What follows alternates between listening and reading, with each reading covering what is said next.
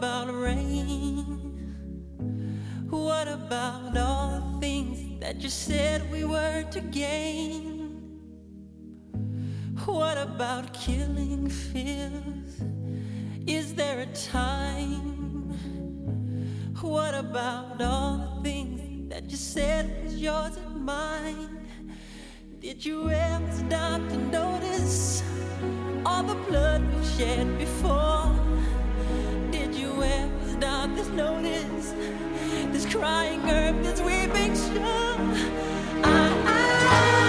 Earth, Song, você está escutando Earth Song, canção da terra em uma tradução livre cantada por Michael Jackson.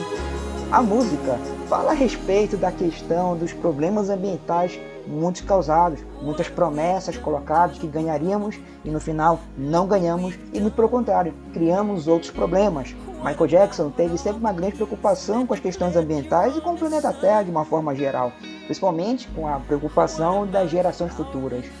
No mundo da tributação, existe a tributação ambiental, onde existe uma preocupação dos usos da carga tributária para estimular pessoas a terem condutas mais condizentes a um meio ambiente sustentável.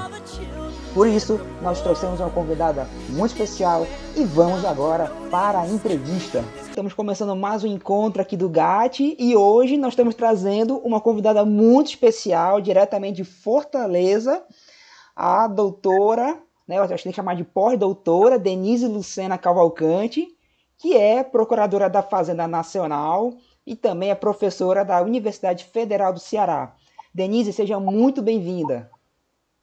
Obrigada, Vitor. Obrigada pelo convite de estar hoje aqui conversando com vocês do GAT, né, que eu já soube que essa sigla bonita é Grupo de Assuntos Tributários Econômicos, e essa sigla imponente. É um prazer enorme e agradeço o convite. Que bom, muito obrigado, Denise. E o assunto de hoje a Denise foi convidada especialmente porque o assunto é tributação ambiental, a qual ela é expert. E aqui a gente já começa com uma pergunta um pouco pessoal, mas também um pouco profissional. É, Denise, por que você escolheu ser expert ou especialista nessa área especificamente? O que, que te agradou quando você escolheu isso? Olha, uma ótima pergunta, porque agora eu vou poder voltar uma, uma algo que me faz muito bem é lembrar do início desse trabalho. Olha, Vitor, começou em 2007. É, tem coisas na vida que meio que começa por acaso. Houve um acaso, e eu peguei esse por acaso e segui adiante. Em 2007, nós tivemos um evento aqui no Brasil muito grande, que era sobre, era um Congresso Internacional de Direito Tributário.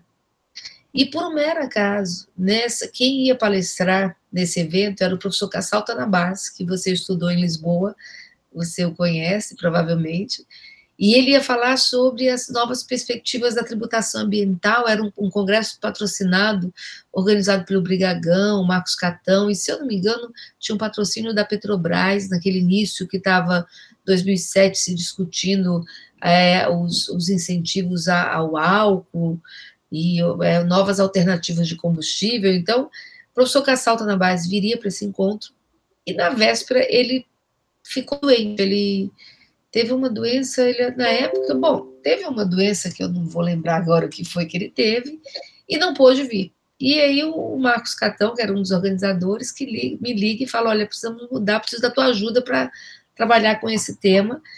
E como eu sou professora de direito financeiro, então tinha alguma, tinha alguma relação. Eu sou professora de direito tributário na graduação e direito financeiro, controle social das finanças públicas na pós-graduação. Enfim, tive que substituir o professor Cassalta na base, um tema novíssimo que ninguém queria aceitar, que envolvia a questão da tributação ambiental. Tributação ambiental não é um tema. Hoje é mais fácil, nós estamos falando que mais de, de quase duas décadas depois, mas não, no início, ali em 2000, era uma coisa que pouco se falava. E eu, eu brinco e eu digo, é um assunto que não agrada a ninguém. Os tributaristas não entendem e falam, o que, que você vai se meter com direito ambiental? E o ambientalista também não gosta disso, que vai dizer, o que, você está fazendo aqui que você é do direito tributário? E ficava essa, essa confusão, você não agrada nem um lado nem outro. E fui para essa palestra, tive que virar noites estudando isso, era uma coisa nova demais. E depois disso fiz a palestra, foi bem interessante, e depois disso me envolvi, eu me envolvi de tal forma com a tributação ambiental, porque eu vi uma perspectiva novíssima. É, você poder trabalhar com os instrumentos fiscais em prol de uma coisa importantíssima que já me incomodava muito essa questão do, do meio ambiente, só, só nem acredito como ainda tem a política negacionista no mundo de hoje, né? Só não percebe a crise ambiental realmente quem não tem nenhuma noção do, do nenhuma noção. Agora mesmo eu brincava com você, eu tô aqui fanhosa porque estou com a crise alérgica e dando graças a Deus que é alérgica para não ser covid no meio de uma pandemia dessa. Então assim, a crise ambiental é tudo isso. Essa pandemia não deixa de ser uma crise ambiental decorrente de um problema ambiental. Então, nisso, em 2007, eu começo, eu, por conta dessa palestra, aí é que vem a história, todo esse acaso dessa palestra, e eu comecei a ver as, as inúmeras é, é, possibilidades dessa tributação ambiental. Aqui no Nordeste é muito importante a, a questão da. Começava a se discutir as energias renováveis. E a gente começava a ter usinas eólicas por aqui, e muito desacreditada. Eu lembro que o governo, algumas pessoas do governo, quando a gente falava, nossa, você já viu isso? É, lá fora tem muito, Portugal, Espanha, e eles diziam, não, é energia pouca e cara. Eu falei, não, não deve ser pouca e cara, porque a Europa toda está com esses cataventos e tudo que é morro que a gente via lá fora. E aí começava aquele debate. Quando eu volto em 2007 dessa palestra, começa a me chamar a atenção muito essa questão da, da, das possibilidades dos instrumentos fiscais, e eu comecei a ver o comecei o trabalho pela energia renovável mesmo com a questão das eólicas, que é um, um ponto muito forte aqui no Ceará. Depois disso, eu crio o grupo, é, ainda em 2007, de tributação ambiental no campo, no âmbito da pós-graduação. E quando eu menos espero, está essa coisa gigante aí. Nós temos gente do Brasil e fora, hoje é um grupo super consolidado e cada vez mais importante, não, não para isso. Eu, eu, eu falo sempre, eu falo sempre esse desafio para os meus alunos e pesquisadores. Eu, eu desafio qualquer pessoa hoje, ano 2021, que escreva qualquer assunto em tributário que não toque na questão do meio ambiente e da revolução digital, da era digital.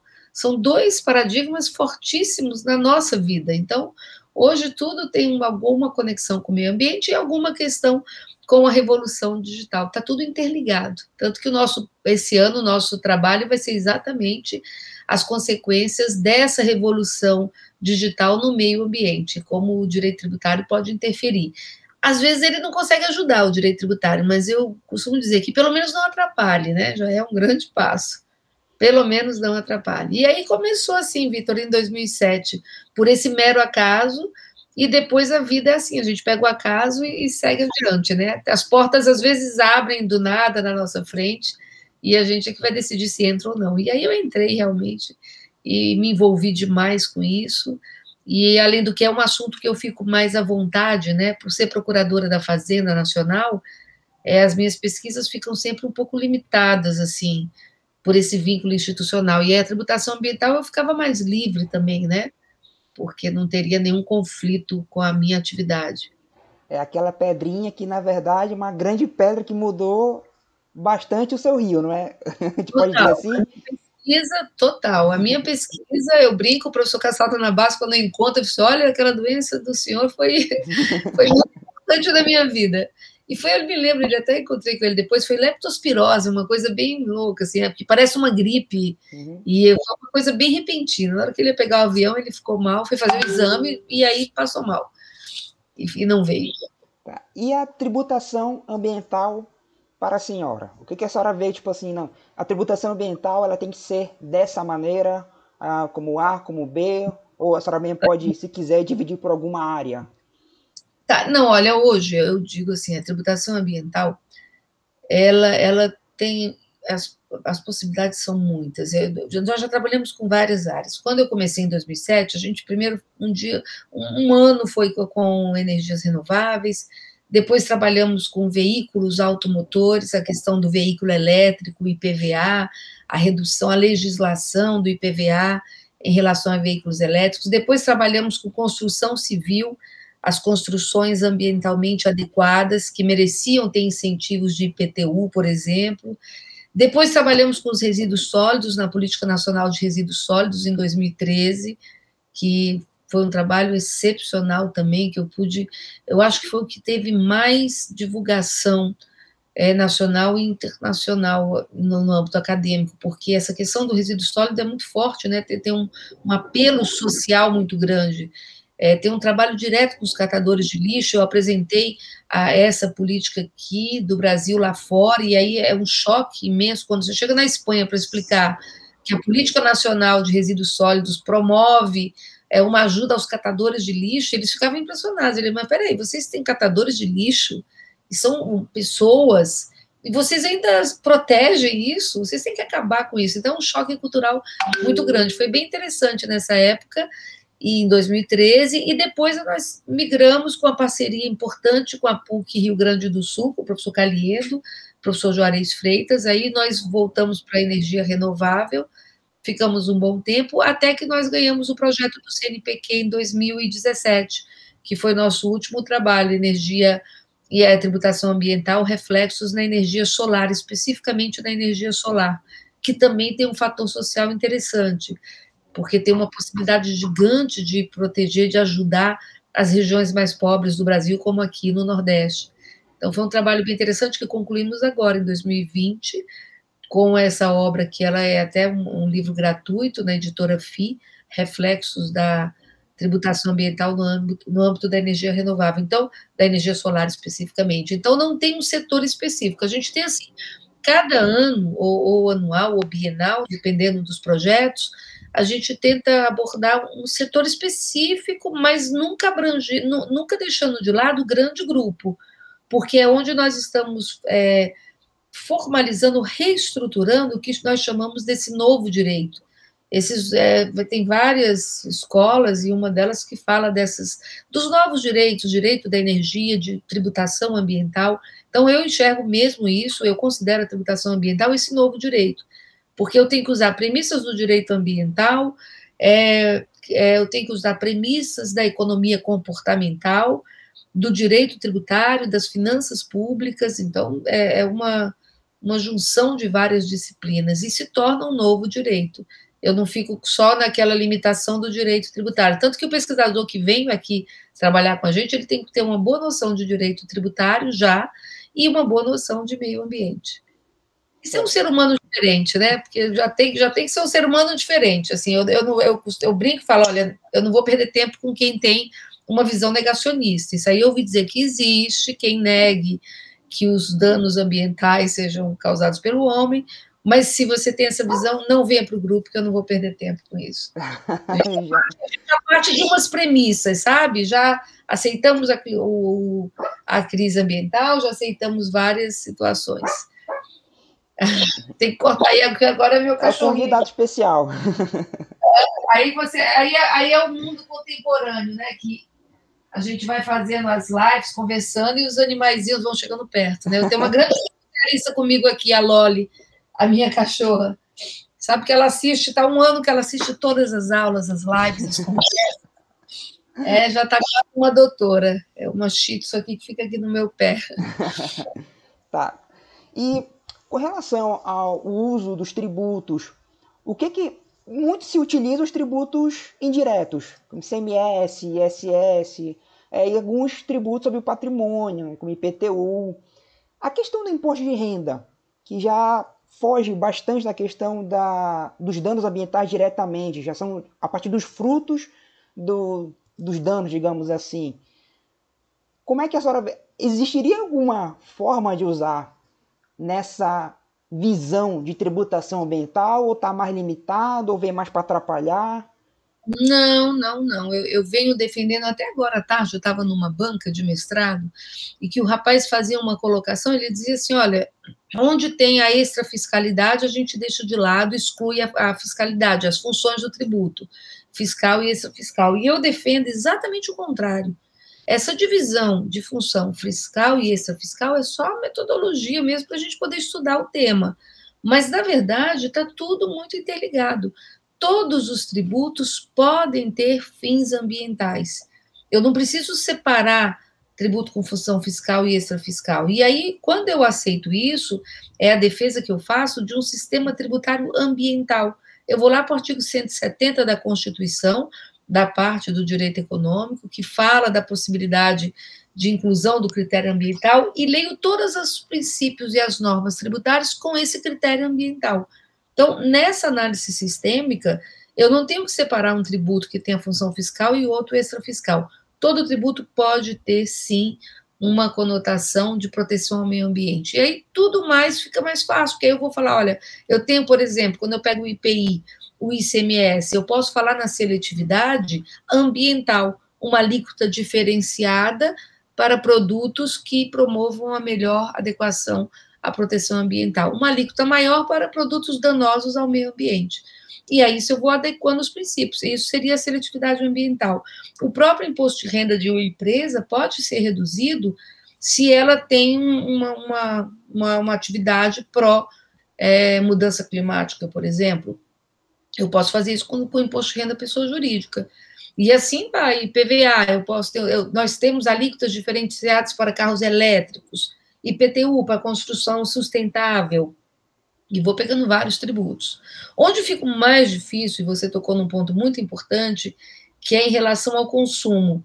Como é que eu faço para o tributo ambiental alcançar essas situações? É difícil isso. É onde a gente não, não consegue muito ter a resposta. É, o direito ambiental, a proteção ambiental, ela não consegue, ela, ela vai conflituar, ela tem um conflito com o princípio da capacidade contributiva.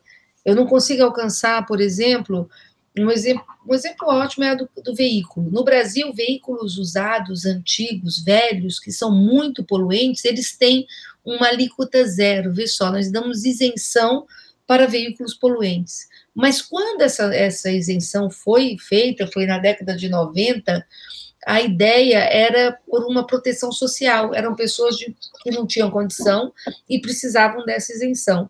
E aí, logo depois dessa isenção, que ela vem para ajudar essas pessoas, ela parte de uma, de uma noção de, da proteção social e não da questão ambiental que veio agora. Aí, agora, o grande problema: eu preciso aumentar a alíquota, tirar esses carros poluentes das cidades. Então, temos que tirar essa isenção. Mas na hora que eu tiro a isenção, eu vou causar um problema social, porque essas pessoas não têm condições de ter veículos não poluentes. Você ser não poluente significa gastar mais. As construções sustentáveis são mais caras, os carros elétricos são mais caros, o papel reciclado é mais caro, que é um absurdo. Então, assim, tudo fica mais caro. Mas aí que vem o Estado, ele tem que auxiliar nessa transição, que nós chamamos da economia marrom para a economia verde, o Estado auxilia nisso e vai tendo que fazer essa transição, porque assim a OCDE determinou, os países desenvolvidos fizeram isso. Então, onde a capacidade contributiva não conseguir suportar o, o critério ambiental, o Estado tem que intervir. Tiramos os veículos não poluentes e o Estado tem que entrar com uma ajuda, dando o correto, vamos dizer, veículos coletivos. É um absurdo no Brasil, cada um sai num carro. Às vezes você vê um condomínio, as pessoas vão trabalhar, vão para deixar os filhos na escola, para a mesma escola, cada um num, num, veículo. É uma coisa, isso é totalmente contra o meio ambiente. Então, mas por que, diz isso? Porque não tem, não tem transporte coletivo de qualidade. Então, o Estado tem que aí vem a importância das políticas públicas é, incentivando e ajudando nesse caso. Então, assim, sempre vai ter esse conflito com a capacidade contributiva. Realmente, em várias situações, só o Estado vai suprir, mas não podemos permitir, é como se essas pessoas carentes não, precisavam, não precisassem cuidar do meio ambiente. Elas podem se, se sufocar na poluição. Não tem o menor sentido isso, né? Então, a gente tem que fazer esse trabalho. Entendi. E fugindo um pouquinho de analisar dentro do tributário e analisando as políticas tributárias dentro de políticas públicas quais, outras, quais políticas públicas poderiam atrapalhar as políticas tributárias ambientais para alcançar seu objetivo? A senhora consegue pensar nisso? Por exemplo, política de regulação econômica que possa, digamos assim, minar a ideia da tributação ambiental? Sim, muitas, muitas. Inclusive agora, né, nessa pandemia, nós temos um problema difícil, porque nós temos é, questões emergenciais, urgentes, e nem sempre a decisão, a política vai ser boa para questões ambientais que acaba sendo mais a longo prazo. Então, muitas situações, às vezes, entram em conflito e, e geram atraso na questão ambiental. Agora mesmo, a, na questão do combustível fóssil, o problema da, da greve que nós tivemos há alguns anos atrás, há poucos anos atrás, dos caminhoneiros, que tivemos que dar uma isenção, um benefício para combustível fóssil para o país funcionar. Então, às vezes, não tem jeito, o Brasil acaba tendo que tomar essas medidas por problemas pontuais, urgentes, e que elas vão gerar um, um descompasso no meio ambiente. É, na, na, própria questão do fomento à, à questão dos resíduos sólidos, às vezes fica conflituoso, tem isenção para produtos reciclados do, do ISS, o ICMS não teria, ou o IPI. Então, nós temos, ainda com um agravante das políticas públicas, às vezes, que vão na contramão da, da evolução ambiental, ainda essa, essa, essa confusão, essa dificuldade no Brasil, que são três entes legislando sobre o mesmo tema, muitas vezes, né? União, Estados e municípios. Então, a reforma tributária, é, a pandemia talvez seja importante agora, não tem nada de bom dessa pandemia, mas uma coisa relevante, na verdade, ela só colocou uma lente de aumento para os nossos problemas que já existiam, mas talvez a, uma possibilidade de retomar esse debate, da importância de uma reforma tributária, de, de medidas eficientes, acabar com essa, essa confusão. Nós temos sobre o consumo três entes tributando: IPI, ICMS e ISS. Não dá para explicar isso para ninguém, para uma multinacional que chega aqui. Aí imagine na matéria fiscal tributária, numa fiscoambiental. Então, é uma grande confusão. Então, a, a pandemia talvez seja oportunidade por conta do governo precisar de recurso agora para auxílio emergencial e tudo mais, e, e, tentar sair dessa. Vai, nós estamos numa fase de uma crise econômica iniciando cada vez mais forte, né? E, e sem perspectivas de fim por conta da, da pandemia. Talvez o retomar seja um momento importante. Mas, infelizmente, os projetos de tributação, de reforma, falam muito pouco da questão ambiental. Eu espero que seja um ponto para a gente rever. E a senhora vê que existe alguma mudança de paradigma com a pandemia, é, falar de uma reforma tributária verde ou ambiental, ou não? Ela continua estagnada, ela perdeu força? É interessante. Ano passado, eu fiz uma palestra, acho que foi em maio, foi a primeira live que eu fiz na pandemia, e era exatamente sobre tributação ambiental. Mas ali a gente ainda estava meio assustado, meio perdido, sem saber o que era essa, essa pandemia, e aí a gente ainda estava falando no modelo antigo da reforma tributária, que eram os projetos que nós tínhamos da Câmara, do Senado, aí agora no fim do ano veio do governo. E ali eu fazia uma crítica muito forte, que dizia, olha, ninguém está falando de meio ambiente, não está falando nada. Eles não estão nem percebendo que é a chance que tem de corrigir isso. Mas você sabe que passado esse ano, eu estou vendo que, e apesar dos projetos serem os mesmos, os debates estão mudando. Eu, eu vejo agora esse ano e isso por uma influência mesmo de fora. É, os, há um movimento internacional tocando muito nesse assunto da reforma verde, na questão do o imposto sobre, sobre carbono, que é uma sobre a poluição, né, que é a terminologia que a gente usa é, aqui no direito tributário ambiental. Então, eu estou vendo um movimento, eu estou vendo melhor, de forma positiva, um movimento para a inclusão da questão ambiental na reforma tributária. Estou vendo isso não só aqui no Brasil, o debate está voltando, que isso está sendo positivo, e lá fora também. Hoje mesmo eu estava vendo um relatório das Nações Unidas falando isso, do, do que na Europa já, já está se discutindo um novo pacto verde e esse novo debate. Eu acho que a gente está mudando um pouco, depois de um ano de sofrimento, né? É, essa pandemia tão forte, essa gente trancada, eu acho que isso está gerando uma, uma reflexão diferente, sim. Espero eu que não seja só uma impressão minha, mas eu acho que o discurso de hoje está bem diferente de um ano atrás. Ou seja, a pandemia ajudou a. deu um susto, mas ajudou a refletir no final.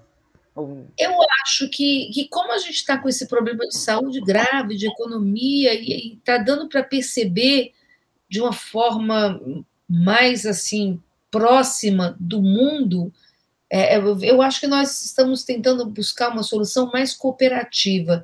E esse conceito de cooperação internacional era muito frágil, só nos, nos acordos que nós tínhamos antes. Então, é, quando teve o Acordo de Paris, 2015, aquele movimento para a Agenda 2030, tudo aquilo só funciona se tiver uma cooperação internacional.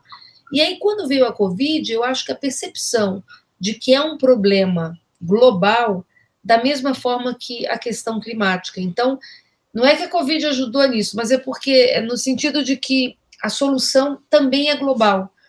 E aí eu, acho que fortaleceu muito a ideia de cooperação.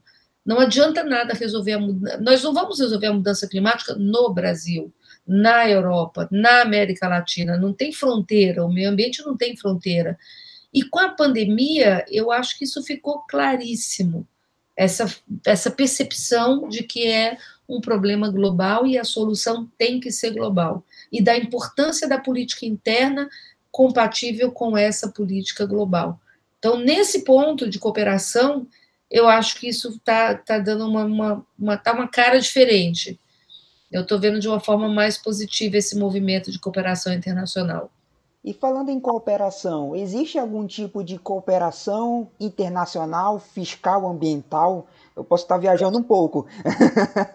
Não, Mas... não está viajando nada, está certinho. Existe, existe alguma coisa assim?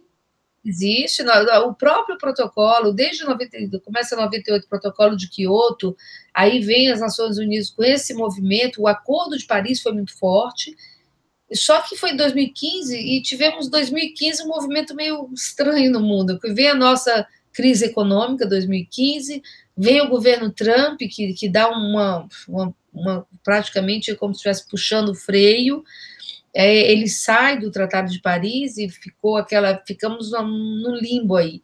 Mas agora com a, com a saída dele e o, e o atual governo americano já voltando para o Acordo de Paris, a própria, o próprio conflito com a China, eu acho que a pandemia já está dando uma mudança e, e a gente está vendo um movimento de retorno das grandes nações para o Acordo de Paris e de, e de voltar a se comprometer a alcançar os objetivos ali estabelecidos. Então, esses, esses órgãos internacionais trabalham muito forte nisso. A OCDE também tem, tem relatórios importantíssimos que nós, no Brasil, seguimos. A OCDE ela é essa organização dos países desenvolvidos, né, mas nós temos assento lá, os, os países dos BRICS e outros países que, apesar de não ser desenvolvidos, mas tem, seguem a sua diretriz, e nós temos evoluções importantes. A OMC, por exemplo, a Organização Mundial do Comércio, até uns 20 anos atrás, ela dizia que o meio ambiente não era problema da OMC, e hoje a gente já vê um movimento muito positivo da OMC cuidando dessa questão ambiental já, já é muito pesado hoje você fazer algum ato contra o meio ambiente, né? Você já percebe isso. Já temos os selos ambientais, então a postura internacional vem mudando muito. E aí a prova disso é que a gente tem um congresso, já fica aqui o convite para quem está escutando a gente, é que é o, o Congresso Mundial de Tributação Ambiental, que vai ter agora na sua 22 segunda é, versão é, on, foi online esse ano, o ano passado, 2020, agora 2021 vai ser online também, mas já é o, a 22 Conferência Global de Tributação Ambiental. Então, você vê um movimento mesmo de vários órgãos. Nós não temos um órgão específico para tributação ambiental, mas tanto a OCDE, quanto a ONU, quanto a OMC, elas, esses órgãos internacionais vêm tratando capítulos específicos sobre os instrumentos fiscais em prol do meio ambiente. Que bom, eu não sabia desse Congresso Mundial. Já fica o convite para quem está nos escutando, né? Pelo menos, ou submeter um artigo, ou acompanhar. Deve ser discutido. É só colocar lá o é, é, põe 22, é, é 22 G7, Global Conference Environment Taxation.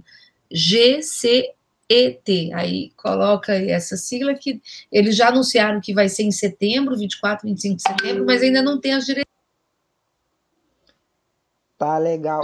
E já fica o convite. Fica o convite. Denise, olhando o, a questão da tributação ambiental com os países que você tem conhecimento, tem algum país que você diga, não, esse país já vive um sistema de tributação ambiental ou você diz, não, eles, algum está mais próximo, outro mais distante, olha, esse aqui parece que está, mas ainda não está. na sua opinião, que você tenha conhecimento?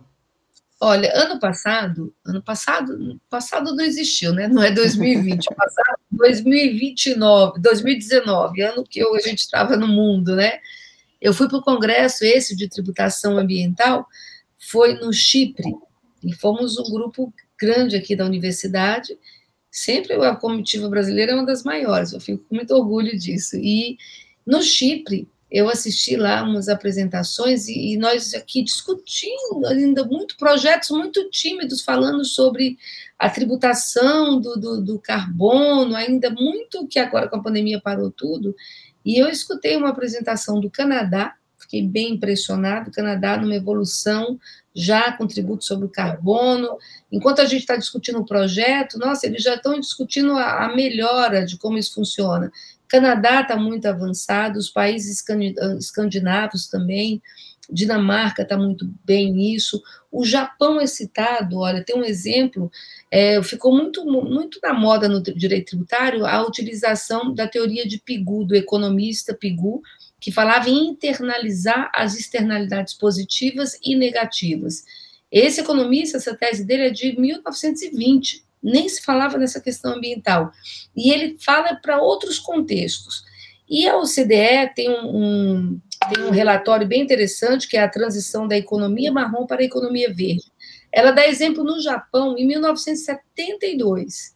Em 72, o Japão já faz uma transição por conta de um incentivo fiscal para fazer uma mudança de uma, uma indústria altamente poluente, que causava doença nas pessoas e poluição do ar. 72. Então, Japão estava indo assim, e uma coisa curiosa, até a China já está, que é um dos grandes poluentes do mundo, até pela alta produtividade, né? Até a China já vem trabalhando com esses parâmetros de sustentabilidade. Não sei ainda, quando a gente fala na China, fica sempre um pé atrás, né? Não sei se é o que eles mostram ou se efetivamente aquilo acontece ali. Mas a pressão internacional é muito grande hoje.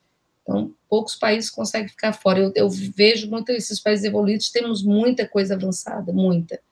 Berlim, na questão de transporte, transporte coletivo super eficiente, as pessoas de bicicleta. Então, assim, hoje está curioso, né? O local, o mundo desenvolvido é onde as pessoas estão a pé, em ônibus e em bicicletas é completamente contrário, né? Antes isso era sinal de cidadezinha de interior, né?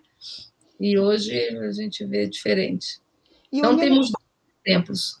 E olhando para esses países, e eu, agora voltando para o Brasil, já deu a volta ao mundo, né? Voltando ao Brasil, o que, que quais são as principais amarras do Brasil para ele conseguir entrar numa tributação ambiental ou, sendo até um pouco mais ousado, chegar num desenvolvimento sustentável?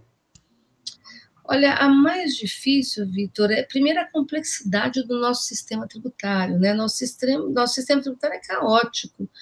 É, nós temos um, um, esse, é, esse, federalismo fiscal, forma como é dividido, principalmente sobre a tributação sobre consumo, que é essa confusão ICMS, IPI, ISS incidindo sobre bens e serviços, numa era de economia digital, é dificílimo. Nós estamos em pleno e-commerce, trabalhando com tributos ISS, ICMS, IPI.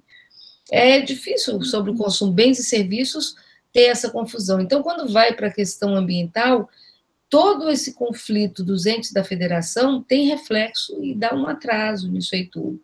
E o outro grande problema é a nossa dificuldade econômica, né? É muito difícil a gente falar em propostas de longo prazo, é, de consciência ambiental para pessoas, para um país de, de, de grande dificuldade, para pessoas que estão preocupadas com o que vão comer na próxima refeição.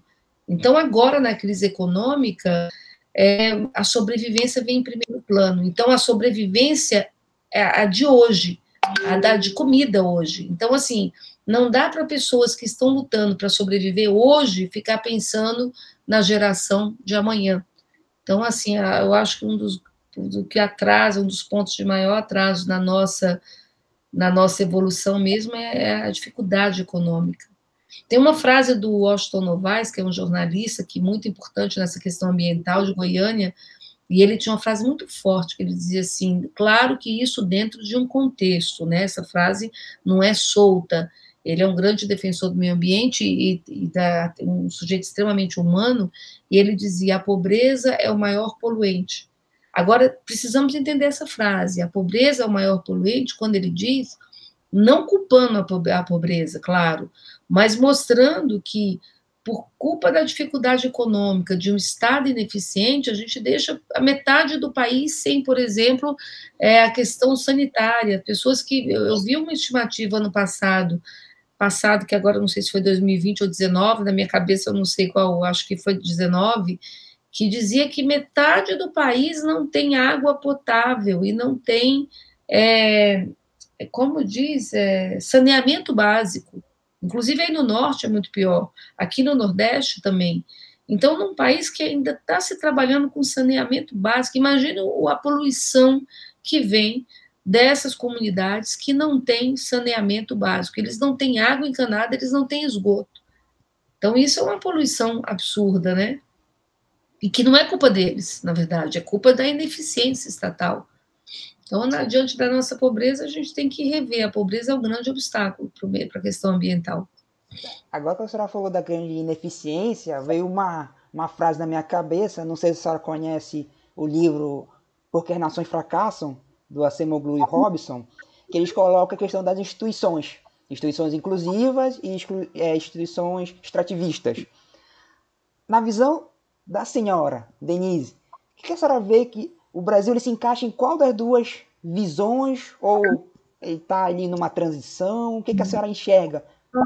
É, esse livro é espetacular. Eu, eu, li esse livro há alguns anos e ele faz, ele tem um capítulo só, você deve lembrar, só sobre o Brasil, né? E ele fala por que, que países como o Brasil, eu não lembro agora qual é o outro país que ele, que ele fala que também tem o mesmo problema, não sei se é a Índia, mas enfim, eu tenho bem certeza do Brasil. E ele dizendo que o nosso atraso, a chance, por que, que, por que, que a chance da gente não evoluir, e aí ele cita outros países da América Latina e o Brasil, a chance de não evoluir é a falta de incentivo na educação. E aí vai tudo, a educação é tudo. Nós não temos, não temos educação de base, e aí não vai ter educação ambiental, não vai, a gente não progride, porque a gente não investe na, na geração do futuro. Quando ele falou isso, esse livro, eu acho que chegou no Brasil, você me corrige, acho que 2008, 2009, não foi? Não, eu, eu, não sei quando eu chegou. Eu li tem mais de 10 anos esse livro, eu acho. E quando ele falava isso, já fazia tempo. Então, assim, se aquilo da educação, ele falava, olha, em 20 anos você tem adultos. Uma criança hoje, daqui a 20 anos, é um adulto. E um adulto consciente, eficiente. Países que não investem na educação, eles não conseguem evoluir. Aí ele fala, por que, que a Inglaterra é cada vez mais rica? Quem são os países ricos na nossa cabeça? Sempre os, são sempre os mesmos, né? Inglaterra, aí vai indo, é, é, vai para França, Estados Unidos, Canadá, são sempre os mesmos. A grande, a grande, na verdade, tem, tem uma incógnita, o grande, a, a, a grande surpresa nessa história esse livro está até bem fácil aqui na minha estante, eu vou até, quando a gente terminar a nossa conversa, eu vou olhar que a grande, a grande o ponto que ninguém esperava foi a China, né? Realmente, a China não estava nessa conversa, a China estava no pacote Brasil, China, Índia, Rússia, né? No pacote dos que não iam para frente. E a China fez um investimento gigante, vai ver que ela seguiu o conselho dele, né? Investiu na educação. O, o jovem chinês hoje fala inglês perfeito. Eles resolveram isso com 20 anos. Há 20 anos, o grande obstáculo da China era a língua. E aí eles falaram, ah, o mundo vai aprender mandarim. Quando eles viram que o mundo não ia aprender mandarim, ia demorar demais, foi não, então nós vamos aprender inglês. E hoje o jovem chinês fala inglês. O jovem brasileiro não fala inglês. Nós, nós estamos ficando mais atrasados que a Índia. A Índia, o fato da colonização inglesa, né, do próprio, da possibilidade de estudar e de falar, e, e os autores indianos chegam para a gente de uma forma melhor, o Brasil não está não tá tendo nada disso. Então, nós estamos com um atraso bem grande aí. Aí nessa que...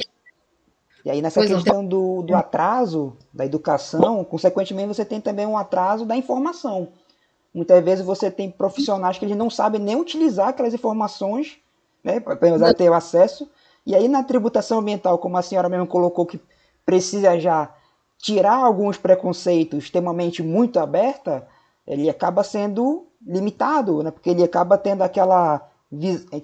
Não sei se é se eu estou sendo até pejorativo, uma visão de cavalo. Que ele só é. olha para aquilo. Você está perfeito, a visão estreita, você está correto.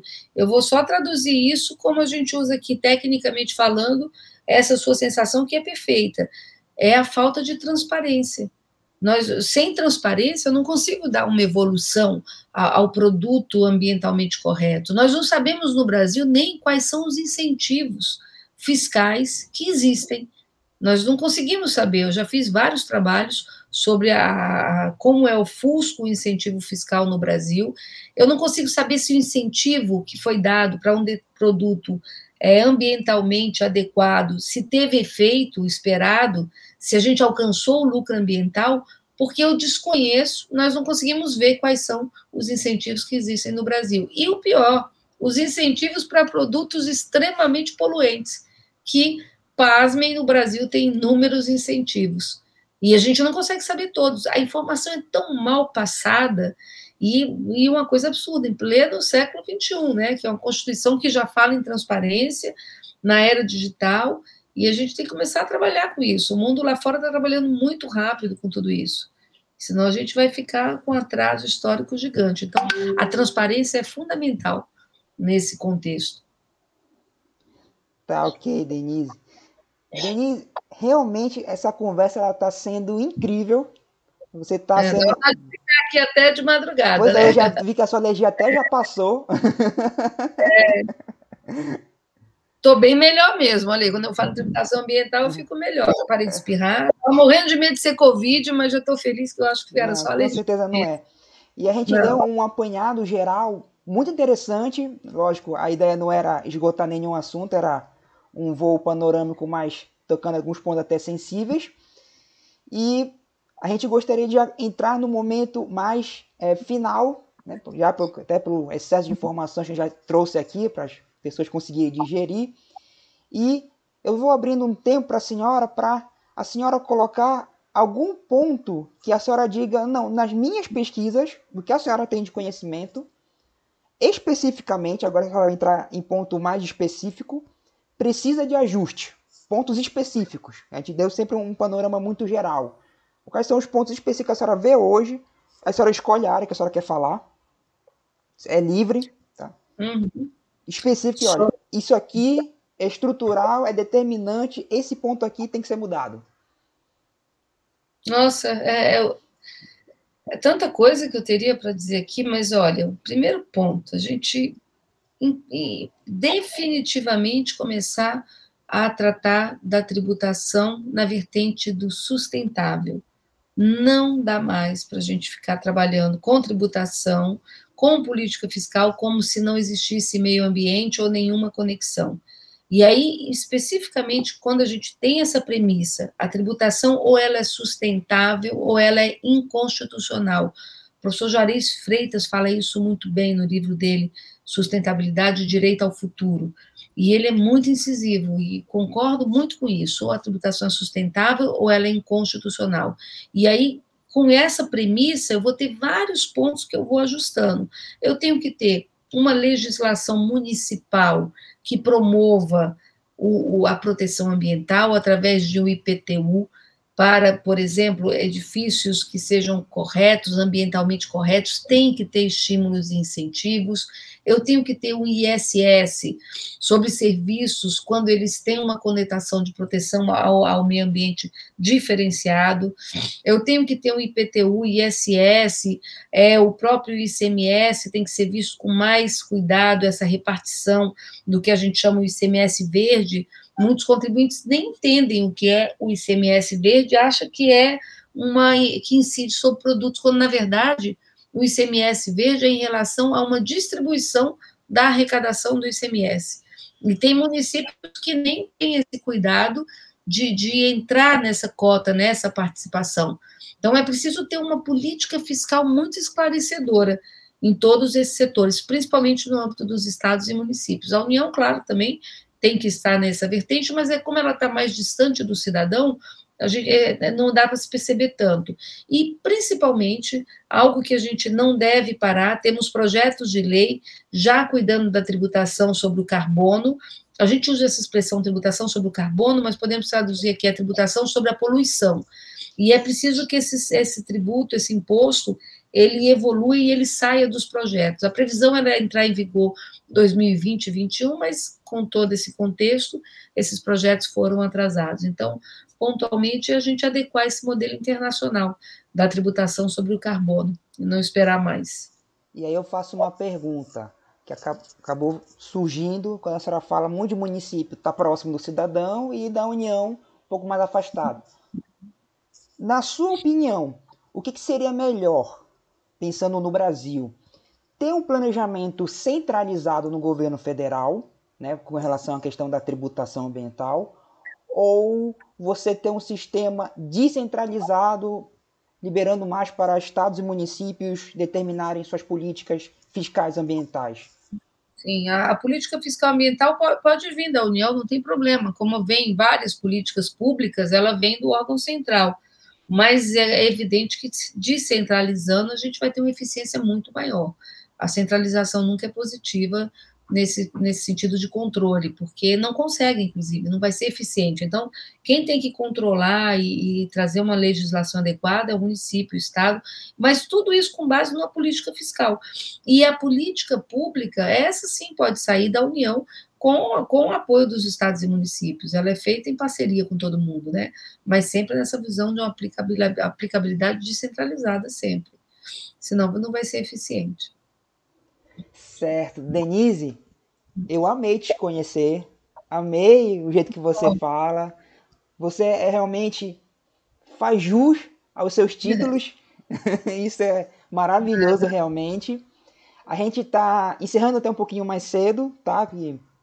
Eu deixei hum. você bastante solto, mas está encerrando um pouquinho, porque isso é uma nova forma que nós estamos fazendo, tá? Mas com certeza, Denise, com certeza, a gente tem que marcar um, um outro encontro para falar um pouco mais e tocar agora em pontos mais específicos.